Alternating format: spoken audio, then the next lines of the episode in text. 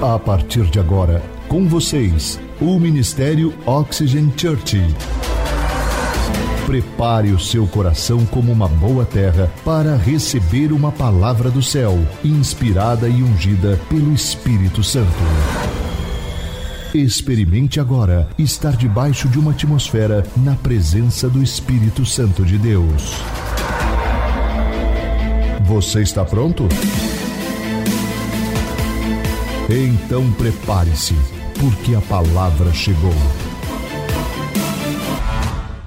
Alguém aqui lembra das fitas cassetes?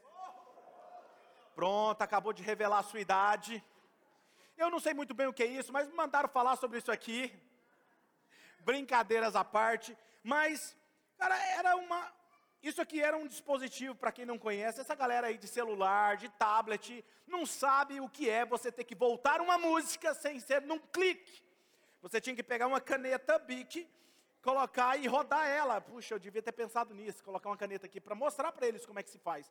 Né? Mas, isso aqui na verdade era um dispositivo para transmitir uma música. E o que eu quero dizer para vocês é que tudo muda, tudo se, se atualiza, correto? Tudo se moderniza. E mas o mais interessante é que o, quando eu olho para isso, eu percebo que o que se manteve não foi o dispositivo. Teve um processo de evolução, mas se manteve a essência. Qual era a essência? Levar uma música até o ouvinte. Não importa a forma que ia ser levada, mas ia se manter a essência. Muda-se a roupagem, mas não se muda a essência. E nesse processo de atualização, que não pode acontecer, é perder-se no meio do processo e permanecer com a roupagem antiga, porque o tempo voa, as pessoas mudam e aí se perde a essência. O que acontece com muitas empresas que fabricavam essas cassetes, que aconteceu é que se fa simplesmente faliram. Por que, que faliram? Porque não se atualizaram, não mudaram a roupagem e mantiveram a essência. Ou seja, o que eu estou dizendo é que tudo tem um processo. E recentemente eu estava pensando sobre a visão da nossa igreja. Eu estava pensando na visão da igreja no modelo de Jesus, pensando sobre a nossa visão. E eu não sei você, mas eu sou um tipo de pessoa que eu sempre procuro estar me avaliando e verificando e sonhando e visionando a igreja a longos passos, logo anos à frente, 10 anos, 20 anos. Se você não sabe, eu tenho um planejamento para Oxygen para 50 anos. Ou seja, apesar disso, apesar de eu ter um planejamento, eu tenho que entender que quando eu escrevi ela, eu estava seis anos atrás, cinco, seis anos atrás. Ou seja, eu preciso continuar remodelando, mudando, aperfeiçoando a visão, mas ela não pode mudar a essência, que é a essência do Evangelho, que é compartilhar o Evangelho de Jesus de maneira simples e clara. Então, se você deseja construir algo de relevante, né, impactante para as pessoas, você precisa sempre, sempre avaliar sobre aquilo que você está construindo, aperfeiçoando. Os tempos mudam, as pessoas também mudam. E uma visão, ela pode ser aperfeiçoada, mas ela nunca pode mudar a sua essência, que é a essência do Evangelho.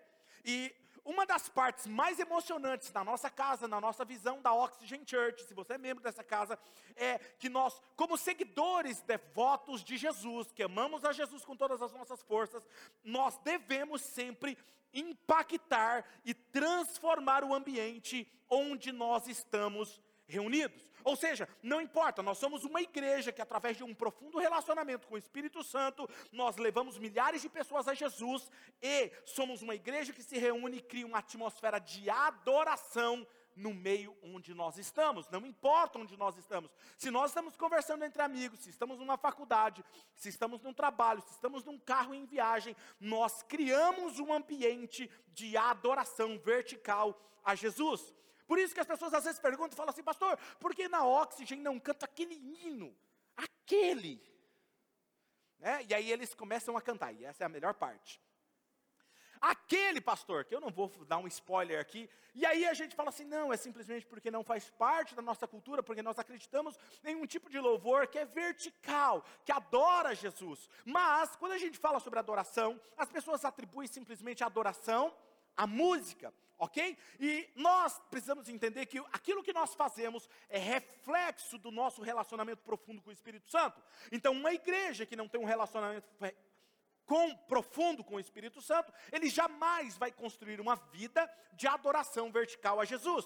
Agora veja, nós temos aprendido nessa série o verdadeiro significado do que é sermos Igreja, nós somos igreja, nós não vamos simplesmente à igreja, nós somos a própria igreja, porque a verdadeira igreja, ela é um movimento vivo, pois ela é o reino de Deus avançando. Então veja, o reino de Deus, ele sempre está avançando, e a igreja, ela deve ser um movimento vivo e não estático. E o que, que, que, acontece? É que nós transformamos a cultura do céu, nessa cultura, na cultura do céu. Qual é a cultura do céu? A cultura do amor. Então, quando você começa a pensar sobre isso, você vai falar com mais cuidado, você vai acolher mais as pessoas, você vai levar as pessoas a conhecer o amor de Jesus. Por quê? Porque a cultura do céu, uma cultura de honra. Então, se nós vamos brincar, nós nunca vamos fazer brincadeiras depreciativas com os nossos amigos, com os nossos irmãos, porque a nossa cultura é a cultura da honra. Nunca chama o outro irmão de cabeção. Quando você, antigamente você chamava de cabeção, agora você chama, você é um cara big inteligente. Entendeu? Big sabedoria. Não é? Se o irmão tem aquele aparelho do olfato avantajado, você fala assim o quê? O irmão tem uma sensibilidade mais fora do comum para sentir a fragrância do Espírito Santo. Entendeu?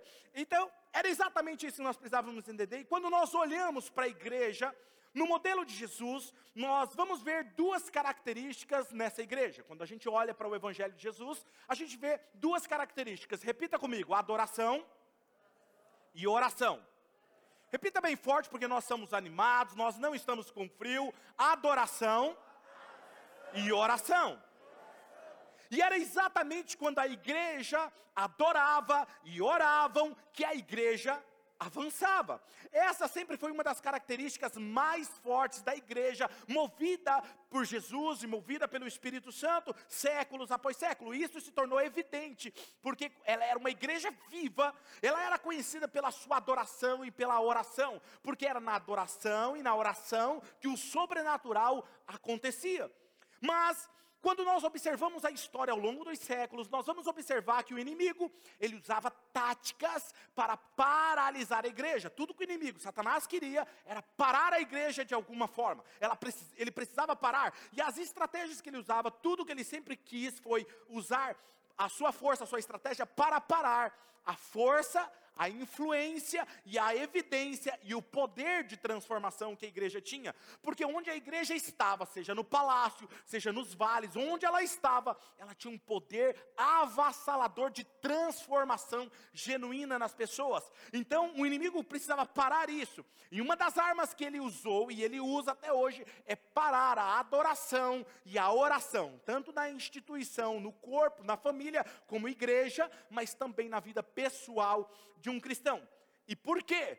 Porque a adoração e a oração ela é, ela é capaz de atrair a presença de Deus e estabelecer o governo de Deus em qualquer ambiente. Não importa onde você está. Veja, quando você está trabalhando em um ambiente, quando você chega num ambiente, você é capaz, você tem um poder dentro de você chamado Espírito Santo que altera qualquer ambiente. Tem gente que tem medo de gente que tem inveja.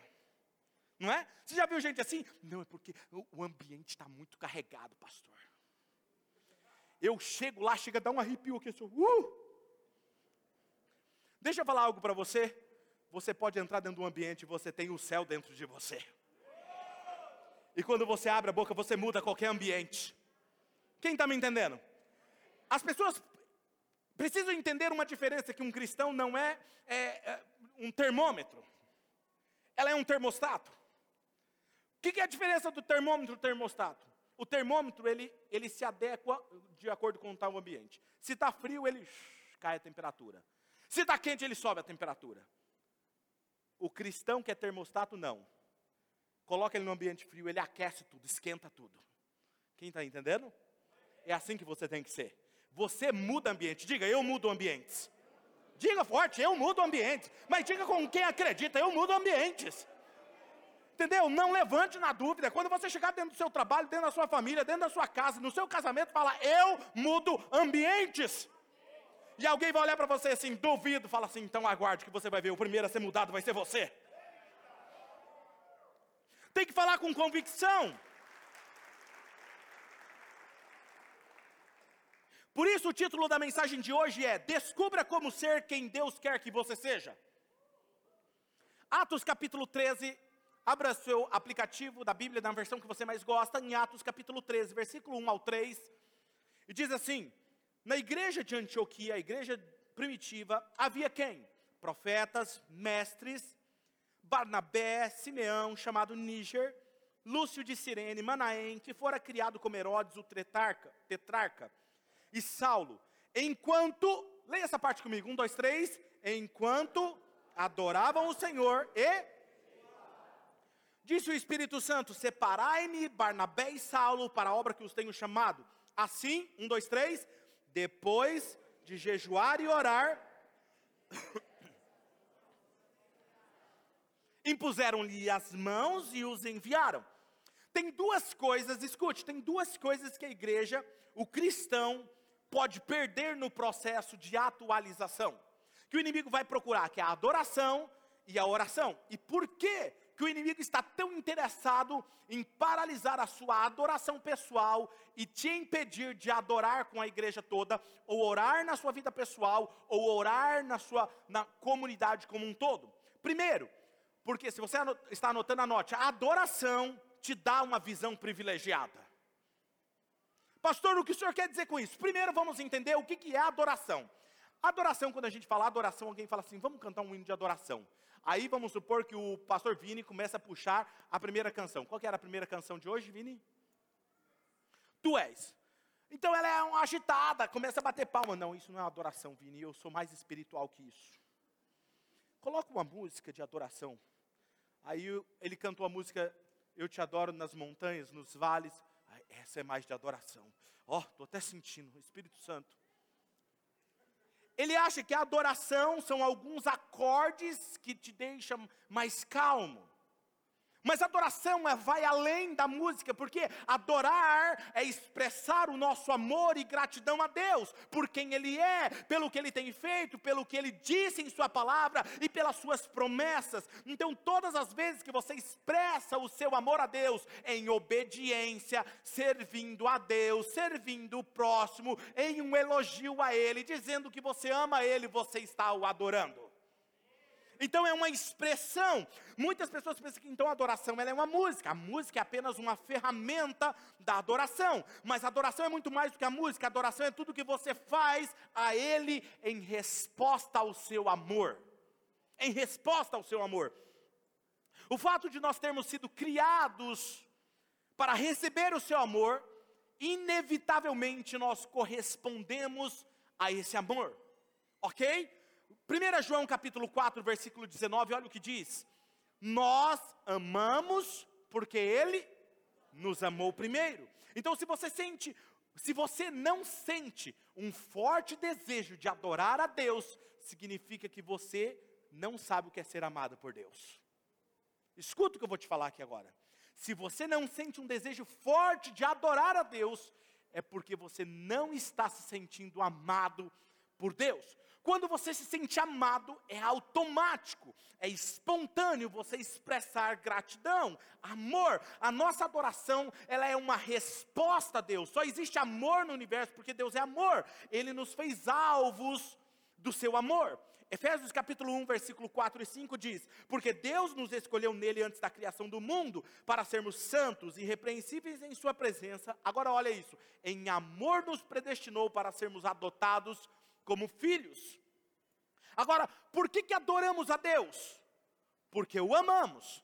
E por que nós amamos? Porque Ele nos amou primeiro. Fomos criados para ter um relacionamento de amor com Deus e não por obrigação. Então, a adoração, ela é um resultado de sermos amados.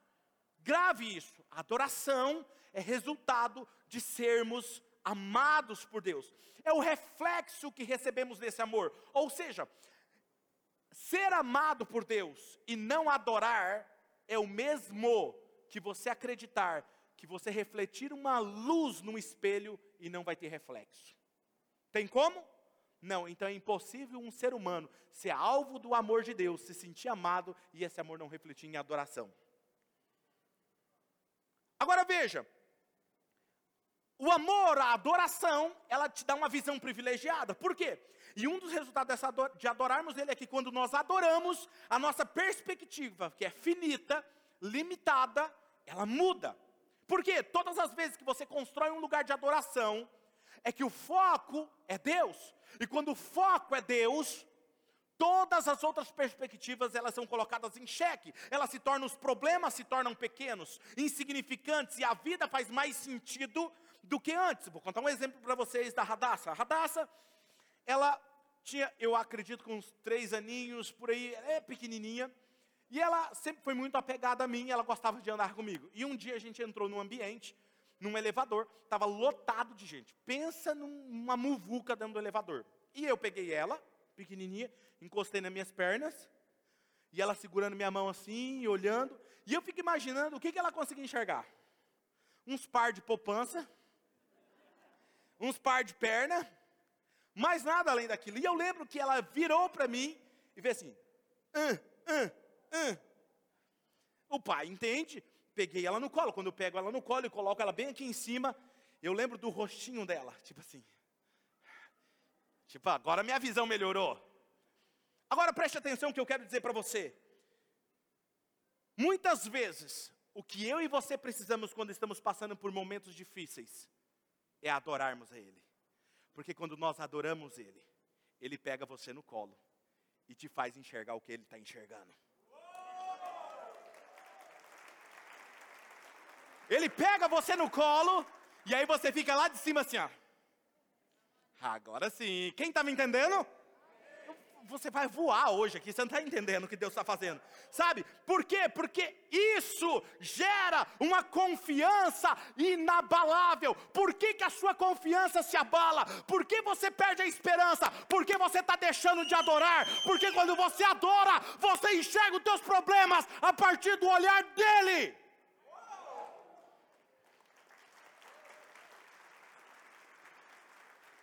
A partir do olhar dele. A falta de adoração, ela turva a nossa visão, nos enfraquece, nos deixa confuso, nos, nos fazendo perder a confiança. Quantas vezes você já se sentiu sem forças, sem fé, sem confiança? Você se sente inseguro. Perceba que esses momentos que você se sentiu assim, perceba que foram os momentos que a sua visão estava sobre os seus problemas e não sobre quem é adorado. Todas as vezes eu nunca vi, em todos os meus anos, 14 anos pastoreando, eu nunca vi alguém chegar no meu gabinete, ou em conversa de corredores, que ela está desesperada, está sem esperança, está frustrada, está desanimado, está angustiado. Eu nunca vi essa pessoa falando assim, pastor, eu tenho adorado como nunca. Eu tenho orado como nunca, porque uma pessoa que ora e adora nunca fica com a sua visão limitada. Se você está com a sua visão limitada hoje, Deus está ampliando. Coloque os seus olhos em quem deve ser adorado.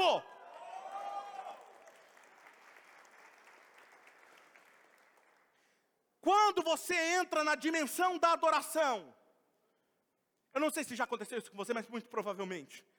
Está difícil, está angustiado, está apertando o peito. Você entra no seu quarto, ou você liga o seu rádio, ou você liga lá no seu carro, ou você liga o seu, o seu celular numa música, e você fecha os olhos e você começa a adorar. É como se você fosse transportado por uma dimensão de adoração, e você sai de lá energizado, cheio de força, cheio de confiança. Sabe por quê? Não é o poder da música, é o poder de quem estava recebendo a música com você.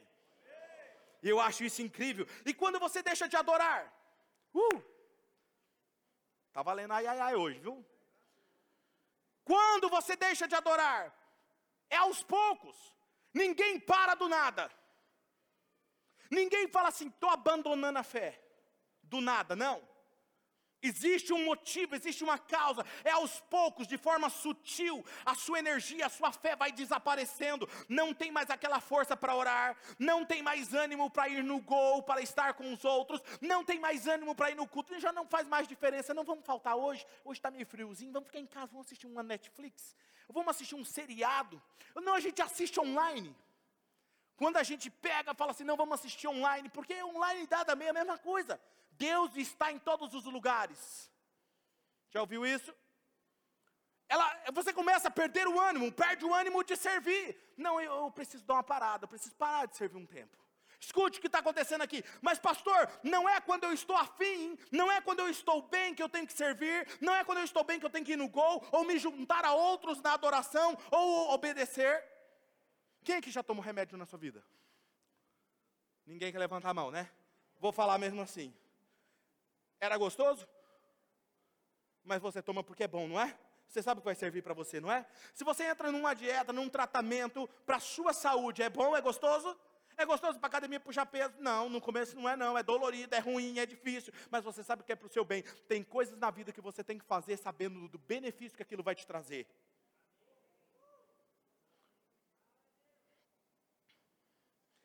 Você escolhe fazer agora o que precisa ser feito, não aquilo que você mais deseja. A adoração ela fortalece a sua fé, ela é capaz de mostrar o seu futuro brilhante do que você mais do que você pode imaginar. Por quê? Porque a adoração, ela tem o poder sobrenatural de te levantar sobre as águas e te fazer sobressair sobre os vales. Por isso que o inimigo está tão interessado em parar a sua vida de adoração de graça a Deus, de, de, gratidão. Uma igreja que, que adora, ela avança, enquanto uma igreja que não adora, ela é fraca, sem vida, sem perspectiva, sua visão está nas circunstâncias. Às vezes eu estou pressionado por problemas e desafios, e tudo que eu sei é que apenas levantar as minhas mãos, fechar os meus olhos e falar: Senhor, eu não entendo, mas eu confio. É como se Ele me levantasse e me desse mais forças. Salmo 73, versículo de número 16 e 17. Quando eu tentei entender tudo isso, eu achei muito difícil para mim, até que eu entrei no teu santuário, no santuário de Deus, e então compreendi o destino dos ímpios. Você não vai ter uma perspectiva diferente na frente da televisão. Você não vai ter uma perspectiva diferente na frente do Instagram, das redes sociais, olhando, mas você vai ter uma perspectiva diferença, diferente quando você estiver adorando a Deus. Quando você adora a Deus, independente das suas circunstâncias, você está sendo renovado, fortalecido em Deus, mudando as suas circunstâncias na sua realidade. Se as pessoas bem soubessem, quando elas queriam mudar algum problema que está enfrentando, alguma coisa, seja em relacionamento qualquer, elas adorariam. E aí, quando eu digo adoração, não é você ficar cantando para provocar o outro, porque aí alguém já vai sair. Pastor falou para eu adorar. Aí o pau está quebrando em casa, a pessoa começa, né?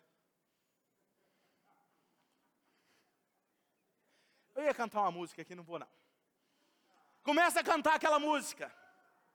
Não. Entendeu?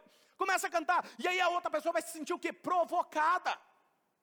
Enquanto na verdade a adoração não é a música, é o seu coração. É o seu coração. É tudo sobre o nosso coração. Quando você se foca em Deus e expressa seu amor através da adoração a Deus, fortalece o seu coração, fortalece a sua alma, fortalece o seu espírito e fortalece o seu corpo físico. Salmo número, de número 18, versículo de número 28 ao 32 diz assim: Tu, Senhor, mantens acesa a minha lâmpada. O meu Deus transforma em luz as minhas trevas. Com o teu auxílio eu posso atacar uma tropa. Com o meu Deus eu posso transpor muralhas. Este é o Deus cujo caminho é perfeito. A palavra do Senhor é comprovadamente genuína. Ele é o que? Escudo para todos que nele se refugiam. Pois quem é Deus além do Senhor? E quem é rocha senão nosso Deus? Ele é o Deus que me reveste de força e torna perfeito o meu caminho. A pergunta é: que tipo de adoração que Deus ama então? Você não quer adorar Ele de forma errada, não é isso? A adoração de todo o coração é a adoração que Deus ama. Ele ama quando você diz que o ama, quando você o agradece, quando você o elogia. Deus rejeita ao contrário toda adoração fingida. E tem adoração fingida? Tem.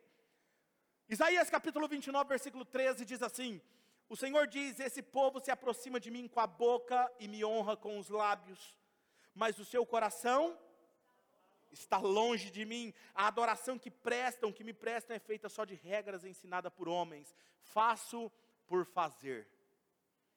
Em outras palavras, Deus está dizendo: não me traga esse tipo de adoração. Você já esteve num lugar que é assim?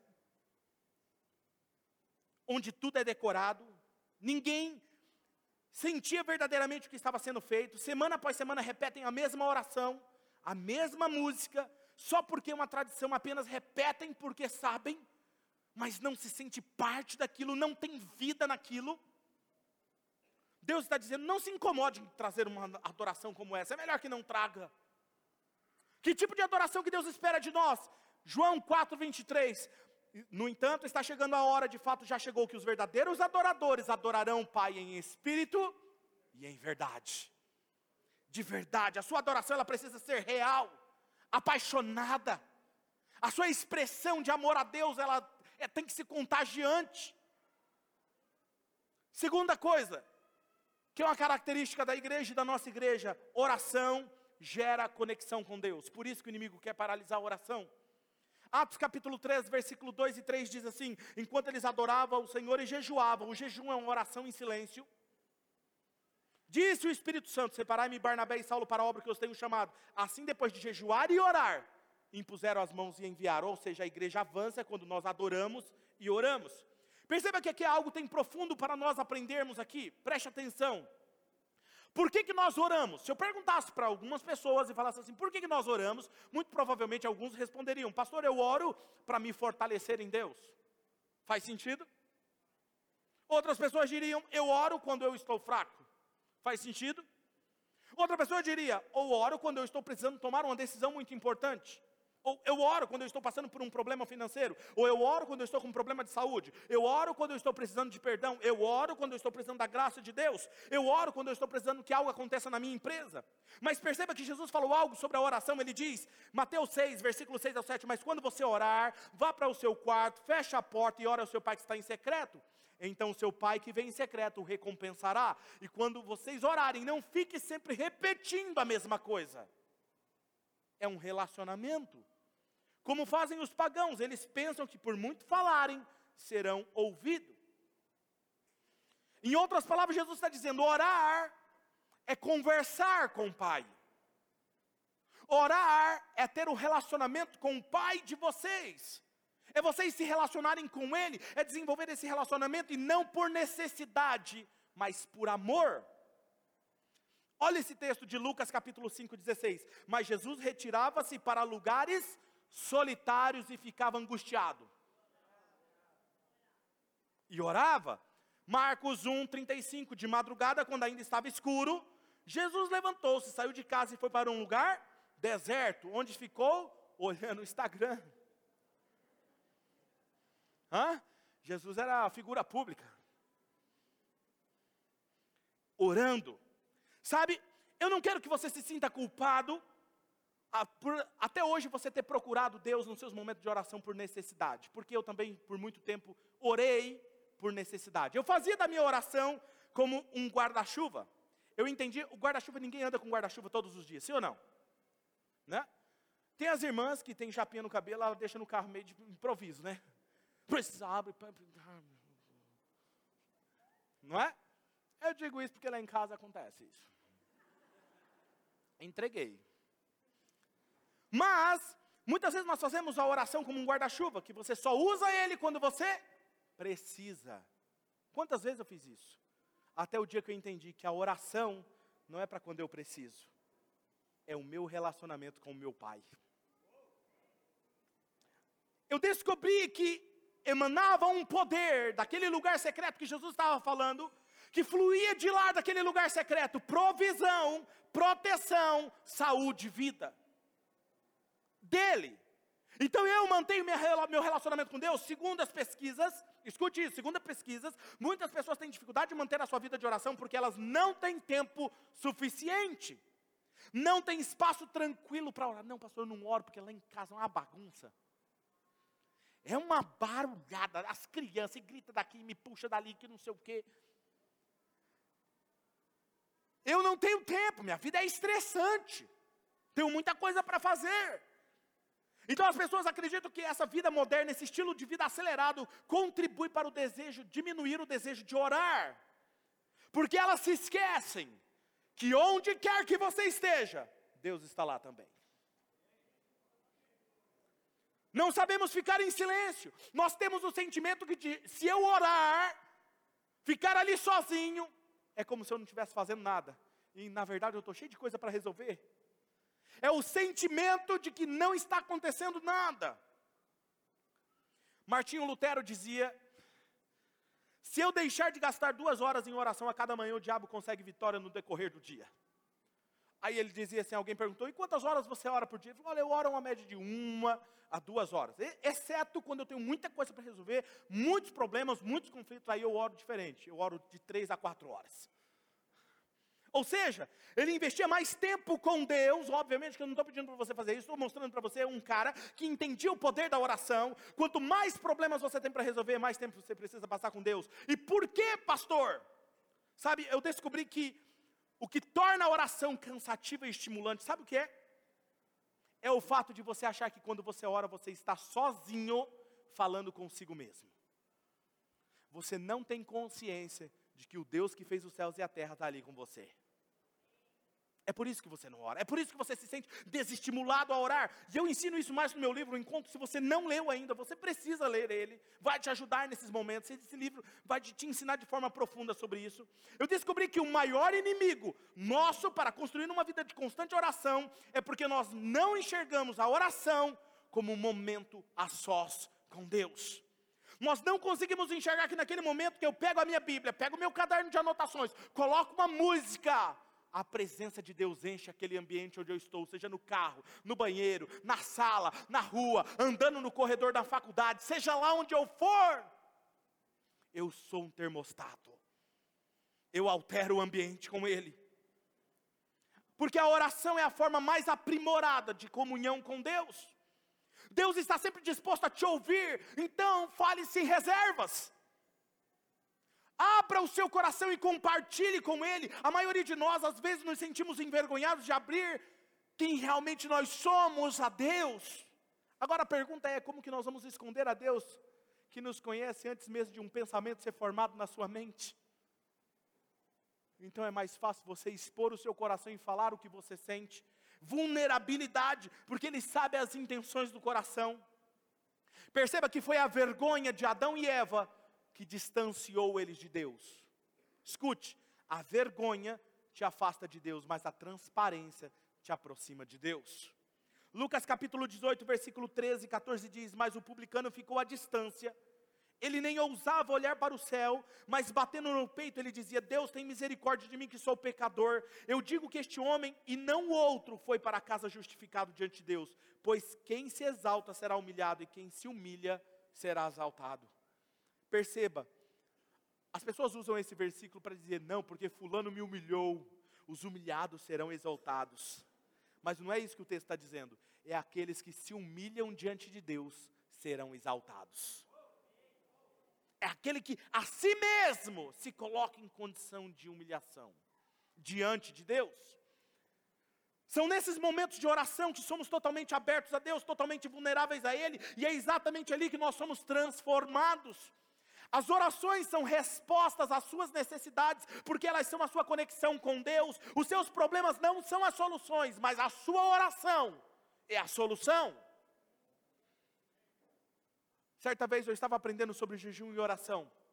E eu estava, jejuava muito, orava muito. E, o dia que eu ia ministrar, eu orava mais. Eu ficava em jejum, ia pregar com os lábios brancos, pálido.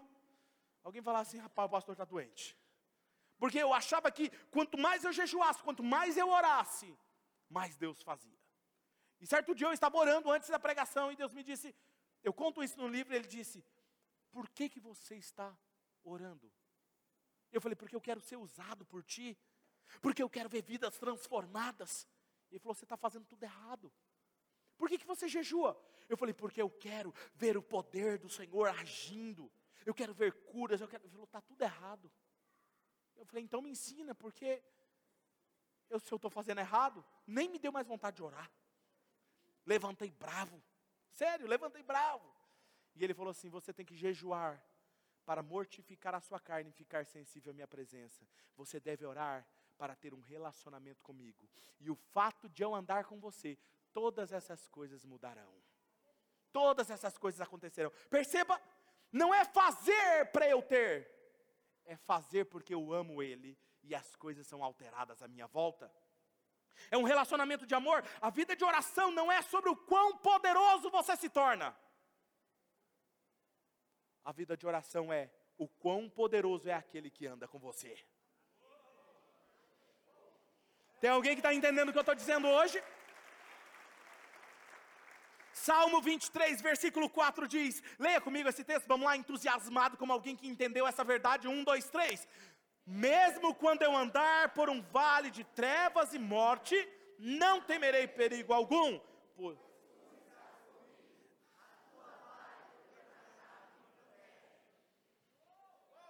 Não importa.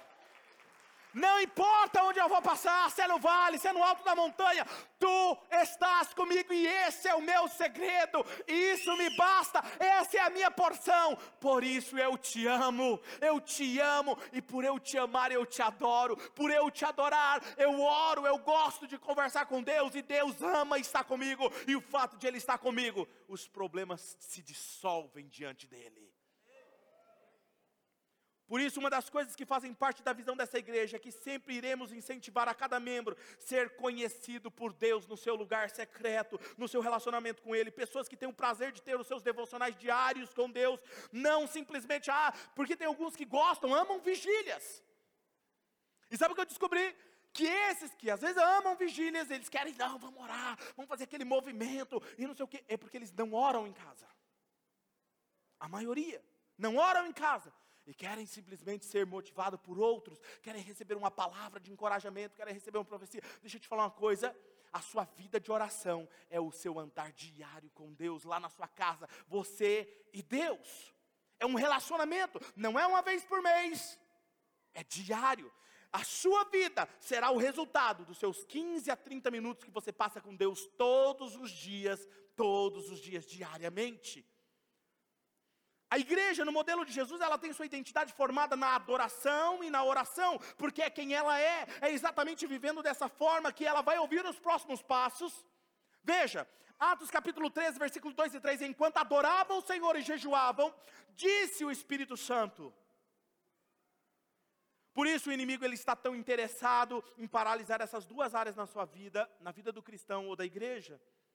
Primeiro, porque na vida pessoal porque quando você deixa de adorar, a sua visão fica limitada.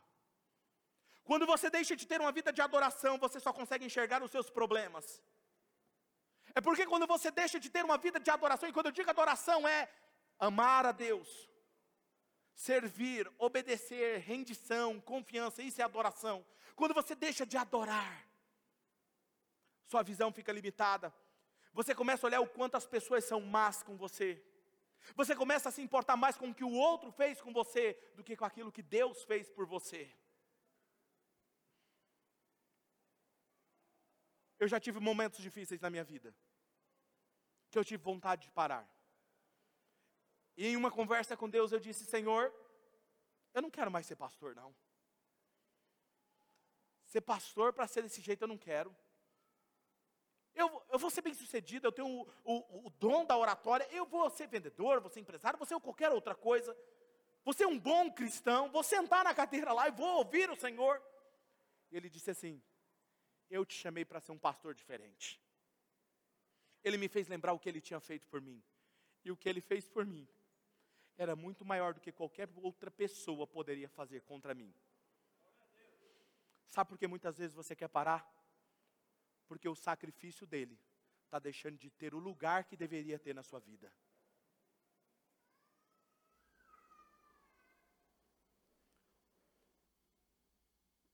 Eu nunca vi alguém esfriando na fé,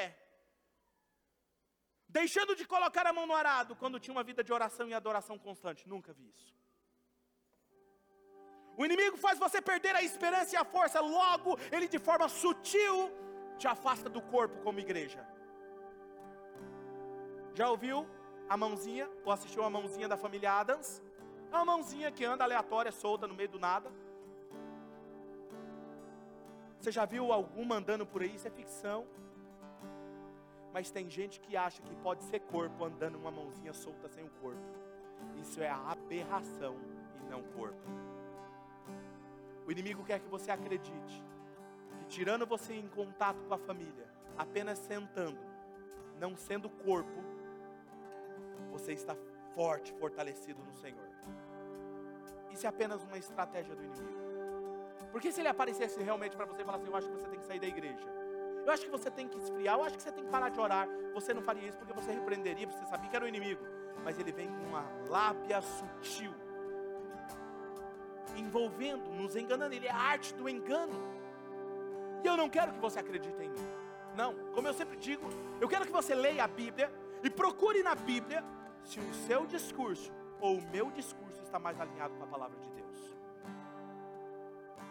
Em uma igreja, escute isso.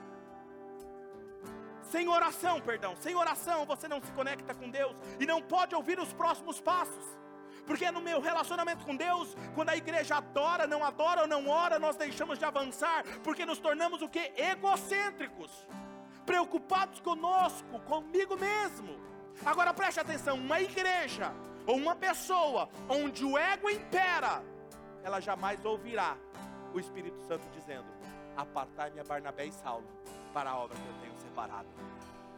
Somente uma igreja que adora, que ora, vai ter o privilégio de ouvir Deus dando os próximos passos para você. Às vezes você está orando e falando assim, pastor, eu não ouço mais Deus, eu não sei qual é o próximo passo.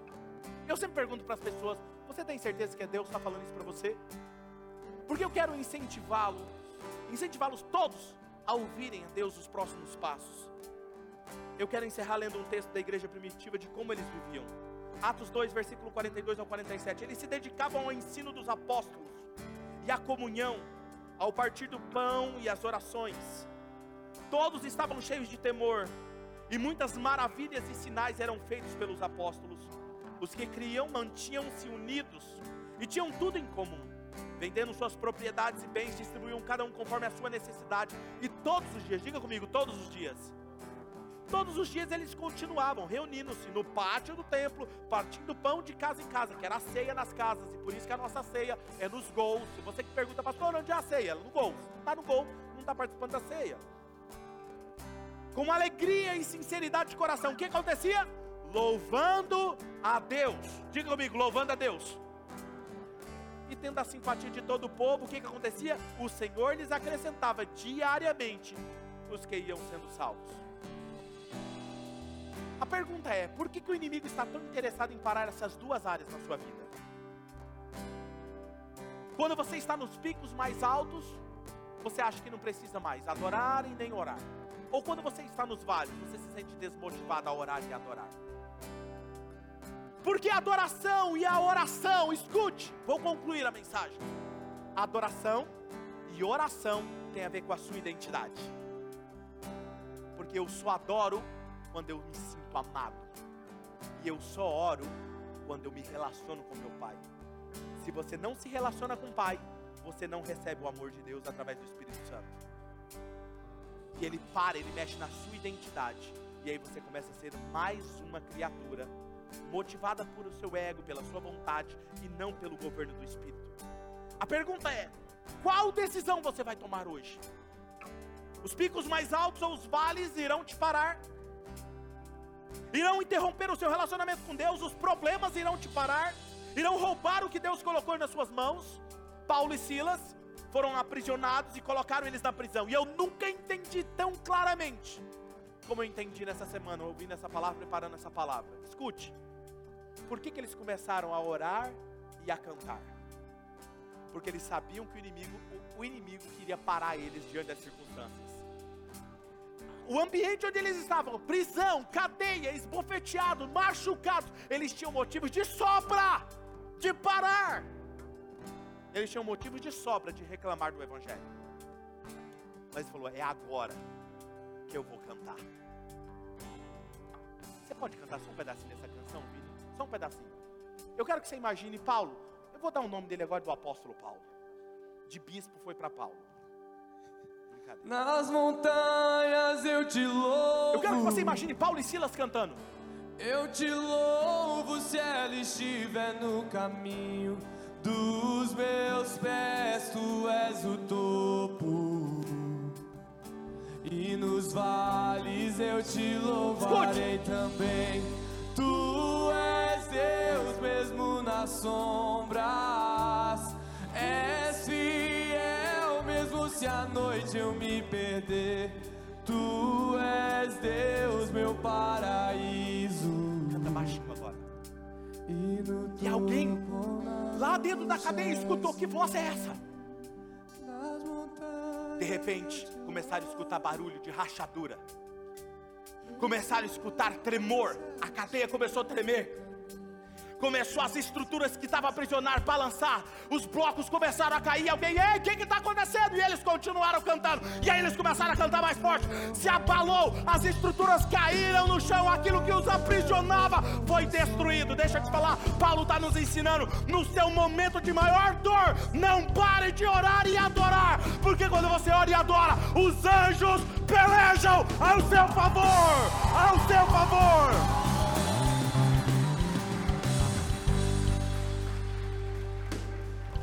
Coloca em pé. Feche os seus olhos.